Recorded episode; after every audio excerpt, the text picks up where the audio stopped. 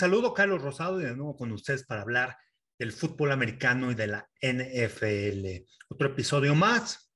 Se acerca poco a poco la temporada. Esta semana, la otra semana van a ser los mini camps obligatorios para los equipos, para los jugadores. ¿Y qué significa esto de los mini camps en la NFL? Bueno, son prácticas de dos, tres días las que donde se presentan todos los jugadores, novatos, veteranos, y empiezan a trabajar un poquito en cuestiones del sistema, pero más que nada en pequeños detalles y en los fundamentos, en ejercicios individuales para mejorar su técnica y les van instalando poco a poco algunas formaciones, los movimientos, se van familiarizando también con el playbook los jugadores novatos, los nuevos jugadores o las nuevas adquisiciones que hay en los equipos y para eso sirve. Se conjuntan tres días, quizá entrenamientos en la mañana, en la tarde o walkthrough y después entrenamiento, entrenamiento de pesas, pero poco a poco son esas actividades que hacen los equipos para empezar a conjuntarse. Después de ahí van a tener vacaciones y posteriormente a final de julio se empiezan ya a juntar los equipos para el inicio del training camp. Así que Parece que todavía falta un poco para la temporada de la NFL, pero bueno, esto se pasa rápidamente. Y el día de hoy quiero hablar de dos temas importantes, o bueno, más bien seguir analizando las divisiones. Vamos hoy con la división norte de la conferencia, digo, perdón, la, división sur de la conferencia nacional. Ya vimos la este, ya vimos la norte, y ahora nos vamos a enfocar a la división sur de la nacional. Y también, bueno, ver los contratos que en estas fechas jugadores empiezan a extender contratos. Hablando de los receptores, vimos el contrato que le hicieron a Cooper Cup, esa extensión de contrato, 75 millones garantizados, merecido. Muchos dicen, bueno, es un receptor, pero eh, ¿qué ha hecho tanto Cooper Cup? Bueno, nada más ganar la triple corona, que no es nada fácil. Líder en recepciones, líder en yardas, líder en anotaciones por recepción en la temporada pasada, campeón del Super Bowl, jugador ofensivo del año. Realmente hizo una gran campaña y es una ética de trabajo que tiene impresionante a pesar de no haber sido escogido en la primera ronda Cooper Cup. Eh, Hunter Renfro también le extienden el contrato por dos años más y bueno, son 32 millones de dólares para Hunter Renfro, otro de los valiosos a la ofensiva y dos grandes receptores que va a tener ahora sí Derek Carr, uno Davante Adams y otro Hunter Renfro en el slot, jugador seguro, un jugador que corre grandes rutas y que para mí yo creo que está entre los 10, 12 jugadores que mejor corren sus rutas dentro de la NFL. No es nada fácil y además, bueno, historia interesante lo que hace Hunter Renfro. Le extienden el contrato también a Minka Fitzpatrick, que se convierte en el mejor safety pagado en la NFL en la historia por el dinero garantizado que le dan. Y así algunas noticias que se han dado alrededor de la NFL. Y también otro tema con el que quiero empezar y que entró en polémica la semana pasada por Football Focus, sacó eh, el ranking de los 10 mejores entrenadores en jefe en la NFL actualmente, los activos, este, difieren algunos de ellos, pero yo les quiero dar también mis top 10 head coaches en la NFL, un poco del por qué creo que deben estar ahí y bueno, ese es mi punto de vista. Los invito también a que participen y que me digan por lo menos quiénes son sus top 5. En TikTok ya dejé quiénes son mis top 5 head coaches o mejores coaches en la NFL, cómo están rankeados y por lo que han hecho con sus equipos, porque no es nada fácil. O sea, tienes que tomar diferentes aspectos en tema de juegos ganados, en tema también de quién es su mariscal de campo, quién es su, su coreback. Es una liga de corebacks y el coreback eh, es muy importante para, para estos equipos y muchas veces influyen dentro, dentro de los juegos ganados. Es sorprendente, pero el número 10 no puse a Matt LaFleur dentro de los 10. Para mí creo que Matt LaFleur está quizá en 11 o quizá lo pude haber puesto en 10 en pasado con Frank Reich, pero mi criterio de no haberlo puesto en esta lista de 10 es por el tema de, de que tienen Aaron Rodgers y significa mucho para la ofensiva es mi duda. ¿Qué haría Matt LaFleur sin Aaron Rodgers en el equipo. Con Aaron Rodgers no han podido llegar al Super Bowl. Han llegado a campeonato de la Conferencia Nacional, han sido uno de los equipos que han ganado 13 partidos en las últimas tres temporadas, o fueron, sí, 13 partidos. O sea, es un equipo que tiene un récord ganador, que pocos perdidos, pero tiene Aaron Rodgers. Y no han dado ese salto con el equipo que han tenido por el talento yo creo que por eso lo saco de la lista de 10 o quizá pudo haber estado en número 10. No sé qué, qué opinan ustedes, pero también ver a Matt LaFleur como jugador, que como coach que manda las jugadas cuando estuvo con los Titanes, realmente no pudo hacer nada. La ofensiva era la 28, 29 en la liga, muy alto. Realmente cuando sales, cuando empieza a crecer el equipo, tanto a la ofensiva. Entonces, también son esas dudas, esos puntos rojos si realmente Matt LaFleur es un gran entrenador en jefe o es más el trabajo de Aaron Rodgers. Esa es mi duda. Pero bueno, los invito a que participen. Somos como número 10, tengo a Frank Wright por lo que ha hecho con el equipo de los Colts.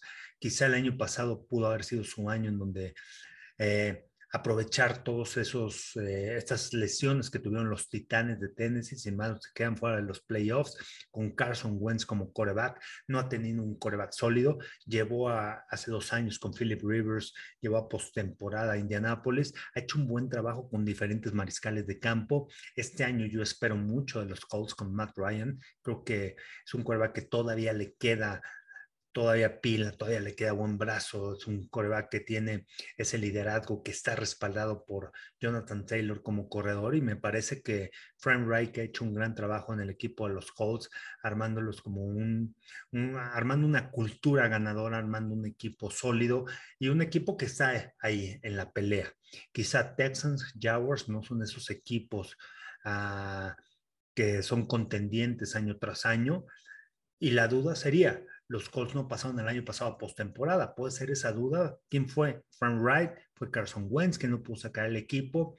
Y quizá ese pueda ser el asterisco y el cambio de coach entre Matt LaFleur y Frank Wright en número 10. Sin embargo, me quedo con Frank Wright en número 10 por lo que ha hecho con diferentes mariscales de campo en los Colts. Número 9 tengo a Kyle Shanahan, que a pesar de que tiene un récord de un poquito abajo de 500 del 50% de juegos ganados, muy cerca del, del 50% de juegos ganados como entrenador en jefe. Hay que recordar lo que sucedió también en el año de pandemia, que sufrieron de muchas lesiones y a pesar de eso lograron ganar varios partidos. Ya llevó al equipo de San Francisco a un Super Bowl, lo perdieron con Jimmy Garoppolo, sin un coreback elite, pero sí es un coreback que tiene un récord ganador y Cal Shanahan me parece que va a crecer y que es de esos entrenadores en jefe. La pregunta también puede ser aquí, si Cal Shanahan es un gran entrenador en jefe o nada más es un gran estratega a la ofensiva. Esa es la pregunta. los invito a que ustedes también me respondan. Yo creo que es un gran head coach y un gran estratega ofensiva. Para mí uno de los top 10, mm, no, top 10, no, top 3 play callers o sea, eh, coaches que mandan las jugadas a la ofensiva. Para mí es lo que significa Cal Shanahan. Número 9 lo tengo. Número 8 tengo a Sean McDermott, que también cambió la cultura del equipo de los Bills de Buffalo. Ha hecho un gran trabajo, pero a pesar de el talento que tiene el desarrollo de año tras año de Josh Allen de esta defensiva, no ha podido llegar al Super Bowl.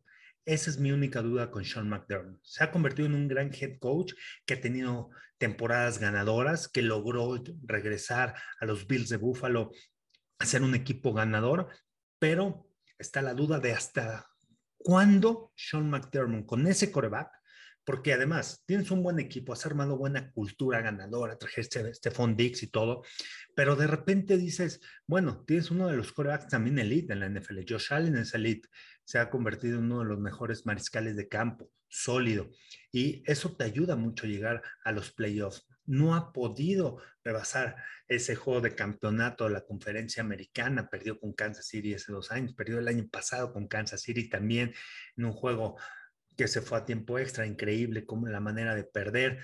Y bueno, esa es la única duda que tengo con Sean McDermott, pero lo tengo dentro de los mejores 10 entrenadores en jefes por lo que entrenador en jefe en la NFL, por lo que ha hecho, por lo que significa en esa cultura de los Bills de Buffalo y cómo cambió toda esa organización. Número 7 tengo a Pete Carroll con experiencia, ha llevado dos equipos al Super Bowl, sigue siendo, es el coach más veterano junto con Bill Belichick en la NFL, ha llevado dos equipos también a, al Super Bowl con los Patriotas cuando estuvo como entrenador en jefe, llevó a, a, los Seahawks, ganó un Super Bowl, perdió otro, pero sin duda lo que hace con este equipo. Ahora vendrá el gran reto, esa época que tenía con Russell Wilson. Ahora sin Russell Wilson, vamos a ver cómo se comporta Pete Carroll. Yo no tengo duda de que pueda ir armando otro equipo, un equipo sólido con otro mariscal de campo, porque Russell Wilson significaba mucho para esta ofensiva, significaba mucho para el equipo y vamos a ver cómo lo conjunta. Pero creo que va a ser un buen papel por la calidad que tiene Pete Carroll de concretar a sus equipos. Quizás se le, se le cuestionen algunas decisiones que ha tomado, pero sigue siendo un entrenador en jefe también. Me parece que dentro de los mejores 10 que hay dentro de la liga por la manera, por la estrategia que tiene para enfrentar los partidos y esos récords que tiene eh, este, en la NFL. Número 6 tengo a John Harbaugh. John Harbaugh que ya ganó un Super Bowl, que tiene un porcentaje de juegos ganados del 60%, 609, un head coach también que ha hecho un gran trabajo para desarrollar jugadores. Cuando se le cuando escogieron a Lamar Jackson, si Lamar Jackson realmente podía ser un coreback elite en la NFL por las cualidades que tenía, revolucionó el juego, es un head coach agresivo que va en cuarta oportunidad, que toma buenas decisiones, enfocado en los equipos especiales, el de ahí él era un, gran corredor defensivo con las Águilas de Filadelfia antes de llegar a Baltimore y se ha convertido en grandes entrenadores en jefe por lo que ha hecho también con los Ravens es de esos entrenadores también como Sean McDermott que le ha faltado poco para llegar al Super Bowl. Realmente los Ravens están listos. Lamar Jackson puede ser la solución. Creo que la mancuerna Lamar Jackson, John Harbaugh los puede llevar lejos, pero les ha quedado, se han quedado cerca. Se han quedado abajo de los jefes de Kansas City, abajo de los Titans, abajo de, de, de, los Bills de Buffalo en los momentos importantes, cuando tiene que ganar. Y eso también por eso lo saca de la lista de esos mejores cinco entrenadores en jefe. Sin duda, lo que ha hecho alrededor del equipo, lo que ha construido con los Ravens, para mí John Harbaugh está en número seis. Y ahora sí, vamos con los cinco, o para mí los top cinco. Eh, nos vamos a ir con dos jóvenes. Número cinco tengo Mike Bravel y realmente es sorprendente, ¿no? Cuatro temporadas en la NFL, tiene un porcentaje de .631, 63% de juegos ganados eh, como entrenador en jefe.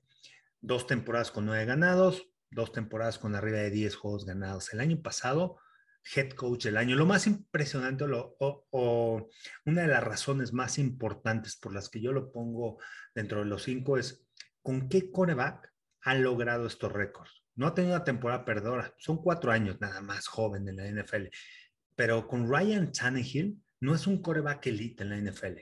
No es un coreback que digas, bueno, mm, me voy a preocupar demasiado por él. Ha logrado conjuntar o establecer un gran ataque terrestre.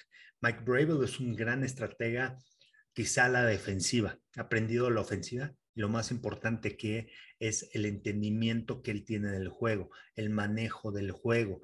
Eso lo aprendió de Bill Belichick y creo que se ha convertido para mí en uno de los grandes conocedores de todo el juego. Lo que significa, muchas veces hablamos de Kyle Shanahan en la gran mente eh, ofensiva, pero realmente tiene el conocimiento real de todo el juego para manejar a todo el grupo. Sí, se ha convertido en un gran head coach, pero para mí Mike Breville lo que ha hecho, no solamente el año pasado fueron 87 diferentes jugadores los que utilizó en el roster. Cuando el roster es de 53 jugadores activos, puedes equipar 49, 48. Mike Burrell utilizó 87, lo que significa que tuvo mucha rotación, muchos jugadores lesionados, muchos problemas en la organización. Y a pesar de eso, fueron rankeados número uno. Perdieron a su mejor corredor, Derrick Henry, que iba para tener también una gran campaña. Eso lo, le ayudó a ser nombrado el coach del año. Lo que ha hecho en los cuatro años Mike Bravel ha demostrado que es un head coach con potencial, pero que también ha demostrado el poder que tiene para dirigir un equipo, el liderazgo que tiene para dirigir un equipo y que no dudo que poco a poco va a ir creciendo y que vaya están, eh, y que esté en esos estándares. Ese es su estándar para Mike Preble. Le falta todavía mucho que recorrer. Hay que ver qué sucede cuando ya no tenga Ryan Tannehill, quién va a ser su mariscal de campo titular. Pero sin tener un coreback elite, en donde Ryan Tannehill ya era segundo equipo en Miami, lo trajeron, sentaron a Mariota, Ryan Tannehill se ganó el puesto titular y de repente lo que ha hecho en las temporadas llevándolo a postemporada teniendo récord ganador. Número cuatro, tengo a Sean McVay, cinco años, cinco temporadas en la NFL. También pueden decir, bueno, es un coach joven, sí, es un coach que ya ganó un Super Bowl con Matthew Stafford, que llegó al Super Bowl con Jared Goff. ¿Recuerdan cuando llega, cuando llega Sean McVay como entrenador en jefe a los Rams? Joven, 33, 32 años tenía, y de repente tiene a Jared Goff como su mariscal de campo, primera selección que se esperaba mucho de él, pero su primera temporada fue un desastre. Llega con él, lo empieza a desarrollar, empieza a crecer como mariscal de campo, lo adapta muy bien al esquema ofensivo y de repente Jared Goff como mariscal de campo y Sean McVay como entrenador en jefe llegan al Super Bowl. Cambian a Jared Goff porque ya no confiaba en él, porque dice, ya llegué al tope, creo que ya no puede dar más Jared Goff aquí en este equipo necesito un coreback elite, quiero volver a llegar al Super Bowl. Traen a Matthew Stafford, hacen una gran mancuerna, una gran comunicación, conjunta muy bien al equipo, jugadores veteranos, los que logra eh, firmar el equipo de los Rams, pero jugadores claves para esta organización y de repente llegan, ganan el Super Bowl y el porcentaje de juegos ganados también que tiene la NFL es cerca del 68% de juegos ganados, punto 679 en su corta carrera, sí, cinco años, pero se ha convertido en uno de los grandes entrenadores en jefe por la energía, por la manera de ver el juego, por, por ser un gran estratega también en la ofensiva. Sí ha cometido errores a veces de llamar este, eh, tirar el pañuelo rojo para repetir la jugada cuando no debía. Algunos detalles que necesita mejorar y que necesita madurar, pero para mí es uno de los top y por eso están dentro de los cuatro. Y también joven, menos de 40 años, que va a crecer mucho. Número tres, tengo Mike Tomlin. Realmente lo que ha hecho a lo largo de la NFL. Son 15 años, 15 temporadas en la NFL con los Steelers. En esas 15 temporadas nunca ha tenido un récord de menos del 50% de juegos ganados, punto 500 en cada temporada, 500 o más en cada temporada. Pero no solo eso. A mí lo que más me llama la atención de Tomlin es cómo de repente dice los Steelers este año no tienen equipo, pum, pum, y empiezan a ganar y por lo menos quedan récord este, 50-50 o por lo menos ganan un partido más de los que perdieron, o sea, se, van con un récord ganador. Las últimas dos temporadas ha llevado a Pittsburgh a postemporada, con Roethlisberger lesionado, sin ya no tener la fuerza en el brazo, sin, sin ser un equipo explosivo. Con todas las críticas, llevó al equipo a los Steelers a playoffs. Eso habla de un entrenador en jefe que sabe conjuntar una organización, que no depende solamente de un jugador, y que sabe armar muy bien al equipo. Tiene un porcentaje de 64% de juegos ganados en la NFL. En 15 temporadas ya ganó un Super Bowl y, yo lo tengo en número 3. Número 2, para mí Andy Reid, también otro veterano entrenador en jefe, 23 campañas como entrenador en jefe, estuvo con Filadelfia, estuvo, lleva nueve años con Kansas City y lo que ha generado a los dos equipos, cuando estuvo en Filadelfia, llegó al Super Bowl, perdieron el Super Bowl. Con Kansas City, dos veces ha llegado al Super Bowl, ha ganado una, ha perdido una. Campeón de Super Bowl ya. Una gran mente ofensiva. Otro de los grandes estrategas. Otro de los grandes head coaches que logra conjuntar a toda la organización. El año pasado los Chiefs empezaron a tener muchos problemas a la ofensiva. Patrick Mahomes su nivel empezó a bajar, se empezó a desesperar, salir rápidamente a la bolsa, lo volvió otra vez. A ver, tienes que regresar a lo básico. El porcentaje de juegos ganados con Kansas City en nueve temporadas, 71% de juegos ganados. No es nada fácil, nueve campañas ganando 71% de tus juegos, dominando. Gracias a Patrick Mahomes ahora. Antes tenían Alex Smith. Sin embargo, ha hecho un gran trabajo como entrenador en jefe para mí lo pongo en número dos. Y número uno, Bill Belichick, el gran Bill Belichick, todavía sigue siendo ese gran entrenador en jefe sólido, 27 temporadas como entrenador en jefe en la NFL, 22 con, eh, con Nueva Inglaterra, en donde ha ganado 6 Super Bowls, 5 con Cleveland, tiene un porcentaje en Nueva Inglaterra del 72% de juegos ganados, no es nada fácil para un entrenador en jefe si vemos los récords de los otros entrenadores. A lo largo de su carrera, 27 temporadas, el 67% de juegos ganados.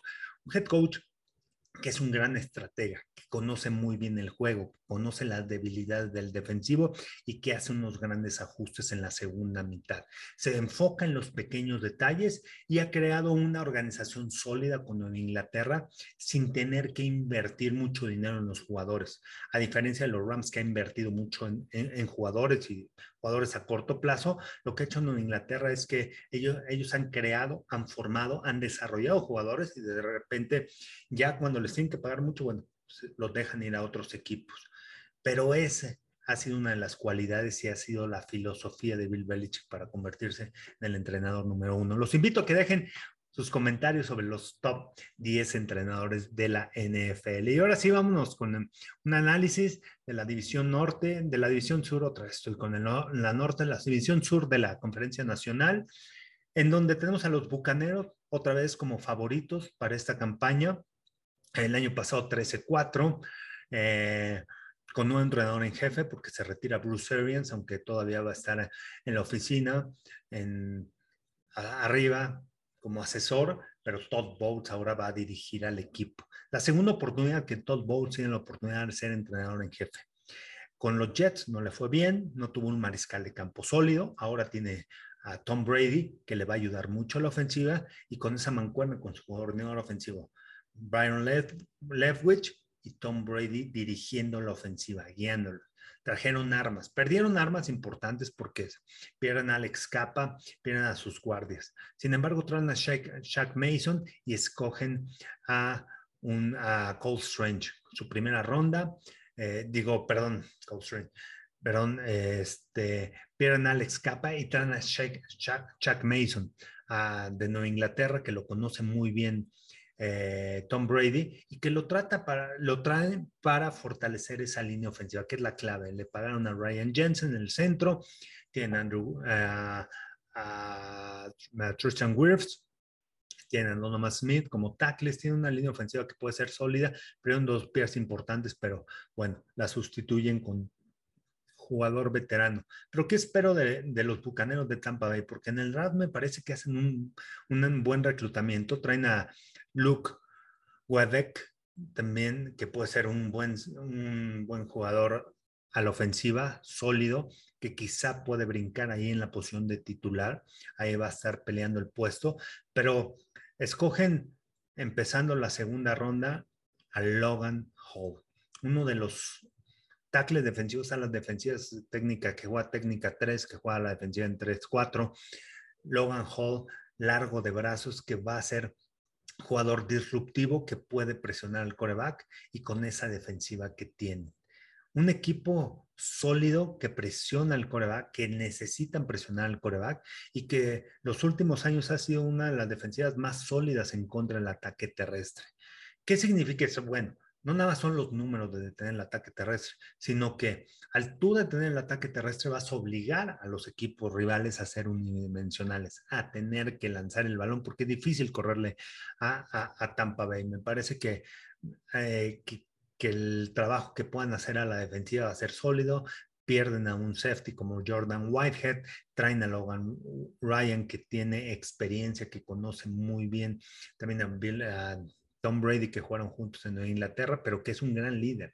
Ya tienen un líder a la ofensiva, tienen, necesitaban un líder también sólido, más la adquisición obviamente de los dos linebackers centrales, la Ponte David, Devin White, tienen a Shaq Mason, tienen a, a, Tryon, al que el año pasado lo seleccionaron en primera ronda, a Joe Tryon, y bueno, tiene un equipo que puede, que la clave será la manera de ejercer presión a los quarterbacks una defensiva que, quizás se les criticó mucho en el perímetro, pero a lo mejor se les critica mucho en el perímetro, ¿por qué? Porque obligas a los rivales a estar lanzando constantemente el balón y es difícil que te estén lanzando, lanzando, lanzando constantemente. Pero para mí son los favoritos y vamos a ver cómo está su, su, este, cómo sale en Las Vegas, los pronósticos para ver cuántos juegos van a ganar, 11, 11 y medio, están como favoritos para llevarse la división. Yo creo que otra vez van a dominar. El año pasado ganaron a Filadelfia, perdieron con los Rams en ese encuentro en su casa. Y creo que me voy con el over, me voy con el over de 11 y medio, creo que pueden ganar 12 hasta 13 juegos esta campaña los Bucaneros y, este, y así los pronósticos en Las Vegas para, para el equipo de, Tampa Bay, que hace dos años fueron campeones, que se esperaba mucho la temporada pasada, que hicieron un buen trabajo, pero desafortunadamente perdieron contra de los Rams.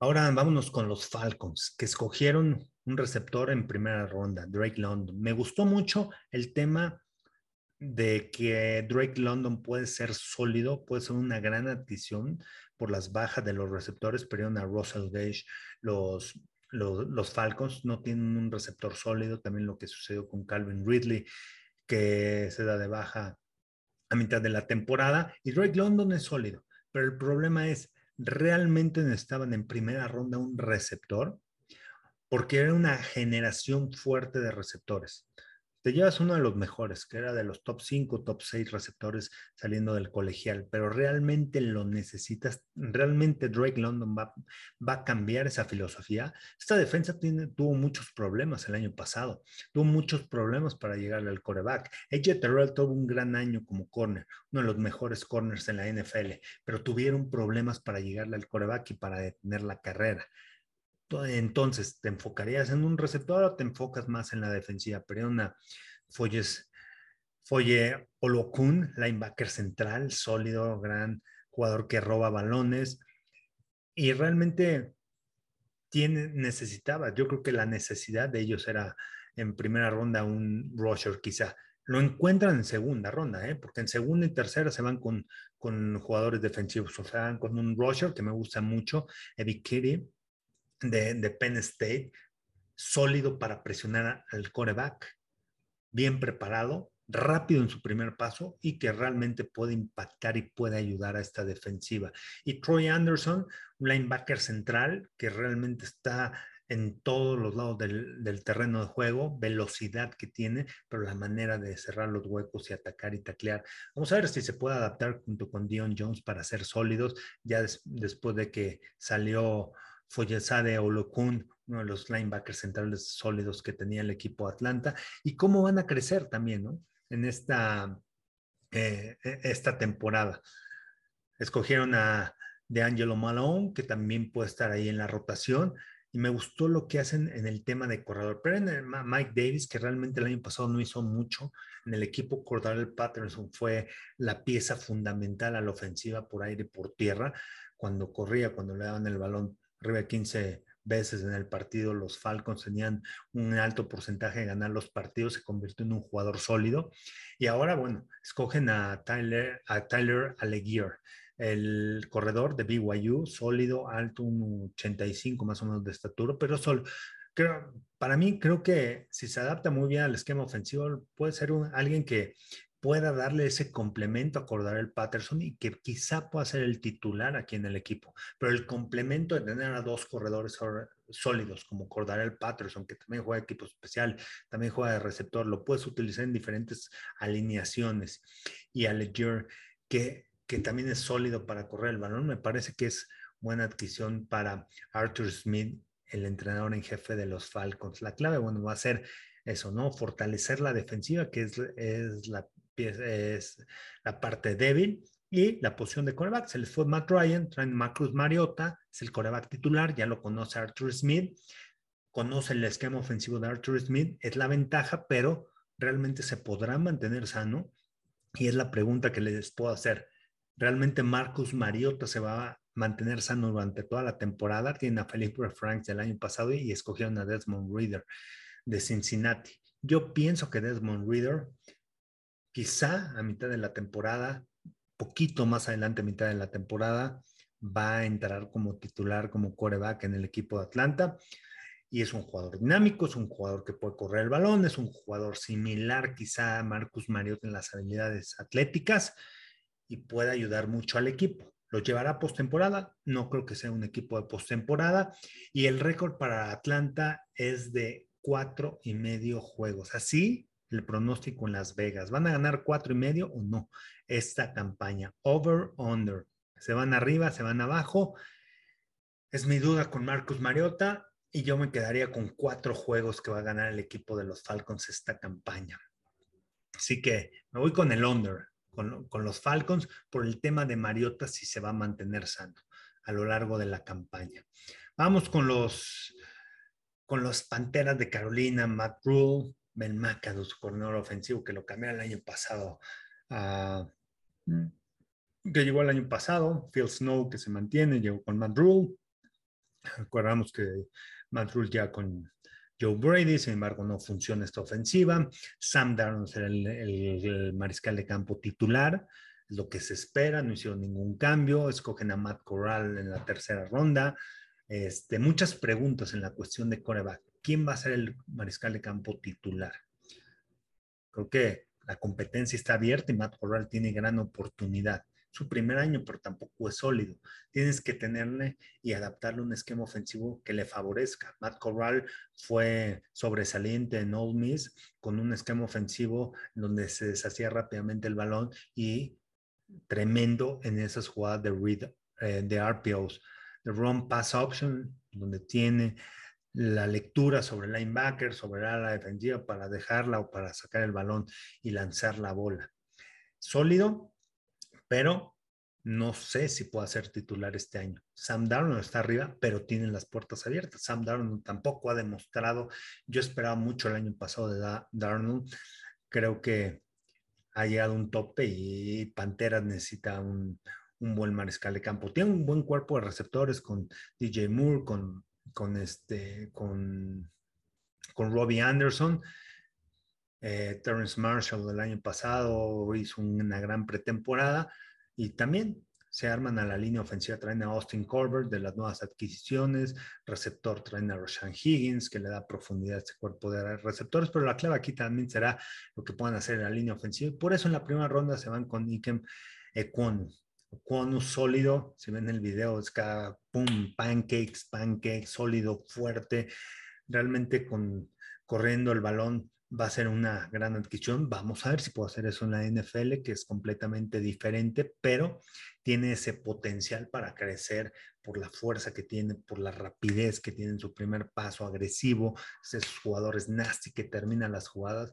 Y bueno, dependerán de que le armen también una buena línea ofensiva Sam Darnold o el coreback que vaya a ser titular en, las panteras de Carolina. El regreso de Christian McCaffrey va a ser importante y tiene una defensiva que se ha ido armando este, poco a poco. Pues, perdieron a Hassan Reddick, perdieron a Daquan Jones, pero tiene una línea defensiva sólida. Shaq Thompson, linebacker central, tienen a Yetur Gross Matos, tienen un equipo de Fobada, tienen jugadores que pueden presionar el coreback. Yo creo que la defensiva va mantener este equipo, va a sostenerlo y mientras la ofensiva le dé protección y el coreback no pierde el balón, el equipo de, las Panteras puede estar luchando. No, no le puede alcanzar a postemporada, cinco ganados y medio están en Las Vegas, los pronósticos serán cinco y medio menos más, creo que son menos de cinco me voy con el under de las Panteras de Carolina, under y under con las Panteras y los Falcons. Vamos a ver qué sucede este año, pero bueno, Christian McCaffrey significa mucho vamos a ver qué pasa con la posición de coreback que ahí es fundamental para, para, para los Panthers. Y vámonos con los Saints que se quedaron cerca de pasar a postemporada el año pasado, que hicieron un gran trabajo, nueve ganados, ocho perdidos, con problemas en la posición de mariscal de campo. Eh, Trevor Simeon, James Winston, va a ser James Winston, coreback titular, está Andy Dalton, trajeron, tienen a Tyson Hill que le extendieron contrato la temporada pasada, pero ¿quién es ese mariscal de campo que los pueda llevar lejos? Perdieron entrenador en jefe, Sebastian Payton, Dennis Allen es el nuevo entrenador en jefe, conoce bien la organización, se quedan con Peter Carmichael, como, con Pete Carmichael como su coordinador ofensivo. O sea, tienen un staff de entrenadores que conoce bien el equipo, que ha estado alrededor de esta organización. Otra vez, los Santos van a depender mucho de lo que pueda hacer su defensiva. Se armaron bien, escogen un receptor en primera ronda, Chris Olave, y escogen a Trevor Penning, realmente sólido, nasty también eh, como liniero ofensivo, del otro lado Ryan Branchick, porque perdieron a Teron Armstrong como tackle del lado izquierdo, y será la clave, ¿no? La línea ofensiva, lo que puede hacer. Más allá de Alvin Camara, que es un arma en la ofensiva, ¿quién es el otro corredor que puede ser sólido para el equipo? Esa es la pregunta que pueda levantar la mano, que le pueda dar aire a Alvin Camara. Este año regresa Michael Thomas después de la lesión, se perdió la temporada pasada y todos esperamos, o los Santos esperan que esté al mismo nivel. Si está al mismo nivel, me parece que con el cuerpo de receptores que tienen con Michael Thomas, con Chris Olave, uno de los mejores jugadores que corren rutas, pero no tan sólido, quizá no dentro de mis mejores cinco receptores este, saliendo del colegial, porque no tiene, o porque no demostró generar yardas después de la recepción. Sí, grandes rutas, la separación que tiene, sus rutas son tremendas lo que hace. Eh, es, la, es la duda podrá generar ya después la, la recepción y Michael Thomas podrá ser el receptor 1 y Chris Olave el número 2. Trajeron a Jarvis Lander también un cuerpo este, como receptor interno que con esos pases corto a la zona intermedia sólido, también buenas rutas y la experiencia que tiene y el liderazgo que le puede brindar a esa unidad. Me parece que si Michael Thomas regresa a ese nivel, creo que los Santos pueden estar ahí peleando, ¿eh? no hay que descartarlos, porque también tiene una defensiva eh, que tienen jugadores veteranos como Cameron Jordan, Marcus Davenport tienen que dar ese brinco, una unos linebackers como de Mario Davis que tienen que hacer un gran trabajo y uno de los grandes perímetros el año pasado con Paul Ativo que hizo un gran trabajo al otro lado de Marshall Latimore, vuelven a escoger a un corner como Alonte Taylor que realmente puede crecer por las habilidades que tiene como corner, pueden utilizar adentro o afuera, pero yo creo que lo van a utilizar afuera porque está Sean, Garner, Sean Johnson Garner eh, como en el slot, tiene un perímetro sólido, perdiendo a Marcus Williams, a Marcus May, sí que hay experiencia en esta defensiva de los Santos de Nueva Orleans. Una mente defensiva como su entrenador en jefe, Dennis Allen, y la duda nada más será que quién va a ser el coreback. ¿Cómo van a poder eh, llevar este equipo más allá? Porque hoy en día en la NFL, si quieres ganar los juegos importantes, las jugadas explosivas van un papel importante, los robos de balón. James Winston, ¿qué tanto ha madurado? El año pasado jugó muy poco, ¿qué tanto ha madurado? Se ha aprendido en el equipo y ha estado alrededor de los Santos. Pero realmente será el mariscal de campo que lleva a este equipo de los Santos ahora sí a postemporada. Será Andy Dalton. ¿Quién será ese mariscal de campo? ¿Cómo están las apuestas en Las Vegas? Siete y medio ganado para los Santos de Nueva Orleans pese a todo, el año pasado ganaron nueve juegos, tuvieron arriba de 500 en juegos ganados. Creo que este año ganan ocho partidos esta campaña, quizá nueve, y por ahí los Santos pueden estar dando un susto, se pueden meter a postemporada. Hay que ver qué pasa también con la lesión de coreback. Creo que Denis Allen puede hacer un buen papel por lo que ha, por los años que ha que, ha estado en Nueva Orleans, ya ha sido entrenador en jefe, en donde fue bien con los Raiders, pero ahora la experiencia y el estar alrededor sabe cómo formar esa cultura quizá continuar esa cultura de Sean Payton, cambiar algunas cosas. Muchas veces cuando estás de head coach en un equipo, te cambian a otro, eres coordinador, empiezas a aprender mucho de la cultura de los jugadores, entiendes, reflexionas muchas cosas, aprendes y te dan la oportunidad de ser head coach. Yo creo que tiene la oportunidad de tener una temporada ganadora en su primer año con los Santos de Nueva Orleans como entrenador en jefe de Dennis Allen por el conocimiento del equipo y Vamos a ver si los jugadores responden, las lesiones también para esta organización. Bueno, pues esto fue todo, hablando de los coaches, entrenadores en jefe, la división sur de la Nacional. Así me despido de otro podcast más. Nos vemos la próxima semana, nos escuchamos. Síganme en mis redes sociales, arroba Carlos Rosado V en TikTok, Twitter e Instagram, Carlos Rosado 15 en Facebook. Denle suscribir a este canal de YouTube para hablar todo lo relacionado de la NFL. Un fuerte abrazo.